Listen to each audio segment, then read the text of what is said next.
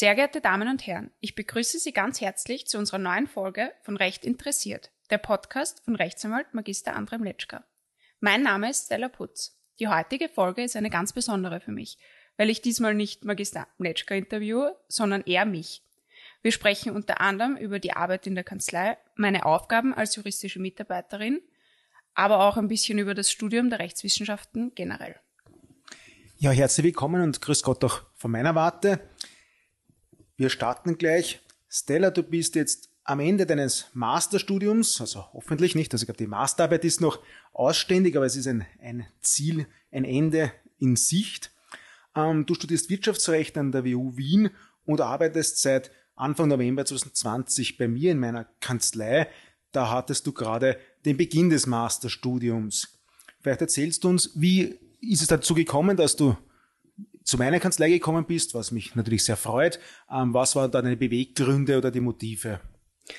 Mm, ja, genau. Also im Bachelorstudium Wirtschaftsrecht habe ich zwar auch schon so ein bisschen gejobbt, aber außer einem einmonatigen Praktikum in einer Kanzlei war das alles eigentlich nicht facheinschlägig. Und dann hat das Masterstudium begonnen und da habe ich mich eben entschlossen, okay, ich möchte jetzt das, eigentlich das Berufsbild Rechtsanwalt einmal kennenlernen. Und dann habe ich ja Bewerbungen ausgeschickt und wurde dann auch eingeladen zu dir und da habe ich mich auch wirklich gleich wohlgefühlt und bin jetzt dann echt froh, diesen Schritt gemacht zu haben, weil da mir jetzt eben, wie du sagst, nur mal die Masterarbeit und eine Prüfung ähm, bevorsteht, merke ich, dass das Masterstudium wirklich super schnell vorbeigegangen ist, schneller als ich erwartet hätte. Und ja, da bin ich froh, diesen Schritt gemacht zu haben. So soll es sein, nicht? Also es muss auch am Ende sein in Sicht für das Studium. Aber zurück zur Kanzlei. Ähm, vielleicht erzählst du unseren Zuhörerinnen und Zuhörern, welche Tätigkeiten du hier momentan für meine Kanzlei magst. Angestellt wurdest du ja eigentlich als Abendsekretärin, wenn man ähm, die ersten Monate Revue passieren lassen möchte. Ja, genau. Eben als Kanzlei-Neuling wurde ich dann mal in die Sekretariatstätigkeiten eingeschult. Und da kann man sich darunter vorstellen, einfach Telefonate, aber auch die schriftliche Korrespondenz mit Mandanten oder Behörden, Gerichte, ähm, dann zum Beispiel Korrektur lesen, aber auch die Akten- und Fristenverwaltung. Ich habe es super interessant gefunden, einfach mal dieses Leben, dieses Kanzleileben kennenzulernen und eben auch dann mal einen Akt mit einem echten Fall in der Hand zu halten.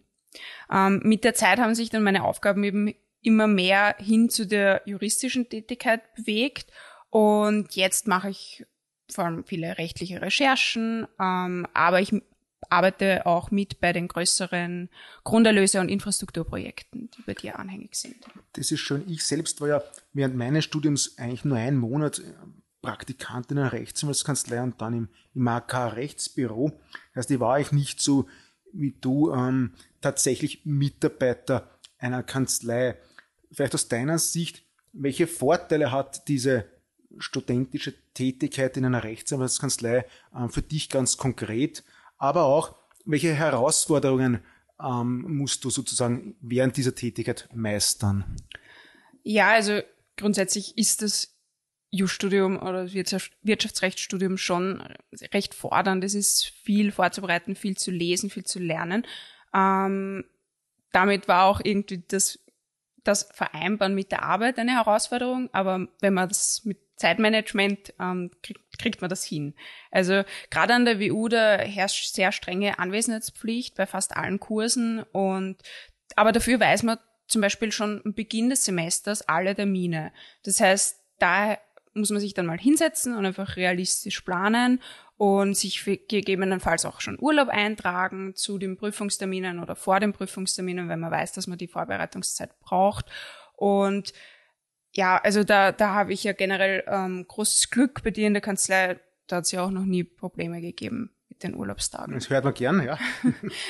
das ist wirklich sehr positiv. Also das ist immer sehr flexibel. Und da konnte ich dann auch zum Beispiel eben entweder Urlaubstage oder aber auch Arbeitstage tauschen mit anderen juristischen Mitarbeiterinnen in der Kanzlei. Und deswegen hat das dann schon auch echt immer gut geklappt bis jetzt. Und zu den Vorteilen der Arbeit, also ich kann das wirklich nur weiterempfehlen. Ähm, das Studium ist so theoretisch und man kann sich meiner Meinung nach einfach echt wenig vorstellen unter der tatsächlichen Arbeit. eines Rechtsanwalt. Und ich habe in der Zeit da in der Kanzlei wirklich viel gelernt und ich hatte so viele Aha-Momente, ähm, wo man dann einfach das theoretische Wissen aus der Uni dann irgendwo anwendet, da denkt man sich, ah, okay, deshalb lerne ich das jetzt gerade.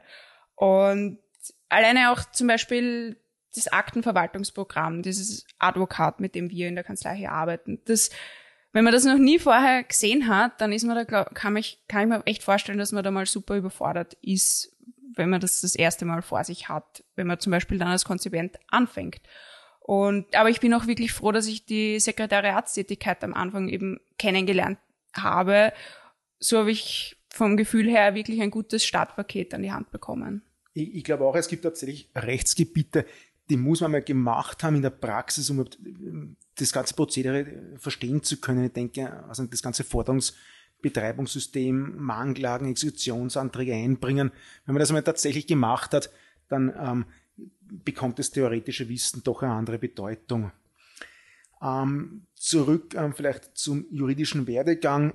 Einer der großen Vorteile für das Ju-Studium aus meiner Sicht ist doch die große Bandbreite, die uns Juristinnen und Juristen eigentlich offen steht, wo wir uns überall beschäftigen können, also nicht nur in diesen klassischen Kernberufen, sondern auch was also Bankversicherungswesen, Politik und dergleichen, Journalismus. Ähm, also es gibt eine, eine Vielzahl von Chancen, die das U-Studium bietet. Kann man schon abschätzen, in welche Richtung deine Reise gehen wird? Hast du schon konkrete Ideen? Also zum jetzigen Zeitpunkt kann ich es mir grundsätzlich schon gut vorstellen, auch mal als Rechtsanwältin zu arbeiten. Aber gerade jetzt gegen Ende des Studiums hört man sich dann halt schon um und spricht mit Kolleginnen und Kollegen. Ähm, und ja, Juristen sind ja eben, wie du sagst, in vielen größeren Unternehmen mit eigener Rechtsabteilung hat man die Chance, da eben unterzukommen, aber auch zum Beispiel in internationalen Organisationen oder natürlich im öffentlichen Dienst.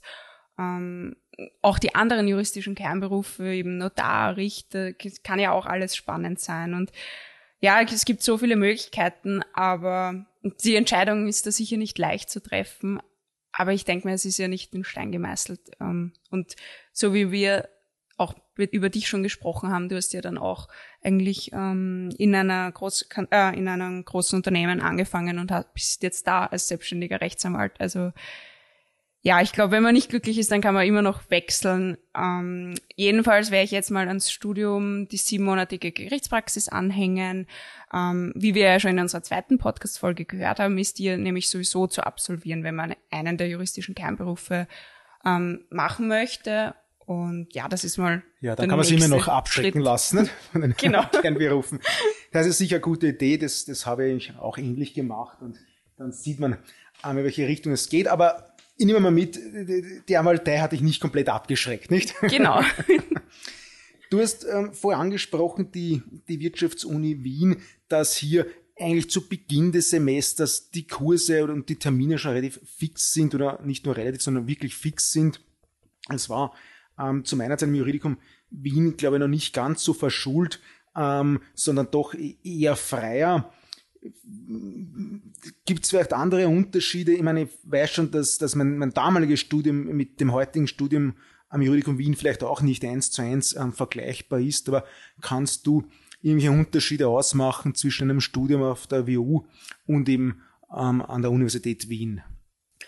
Ja, ich glaube, der größte Unterschied ist zunächst einmal, dass das Studium an der Wirtschaftsuni im Bachelor- und Masterstudium unterteilt ist. Das heißt, die Mindeststudiumzeit beträgt einmal insgesamt fünf Jahre mindestens und ähm, man schließt eben auch nicht dann mit einem Magister ab, sondern mit einem Bachelor und dann darauf folgend dem Master of Laws.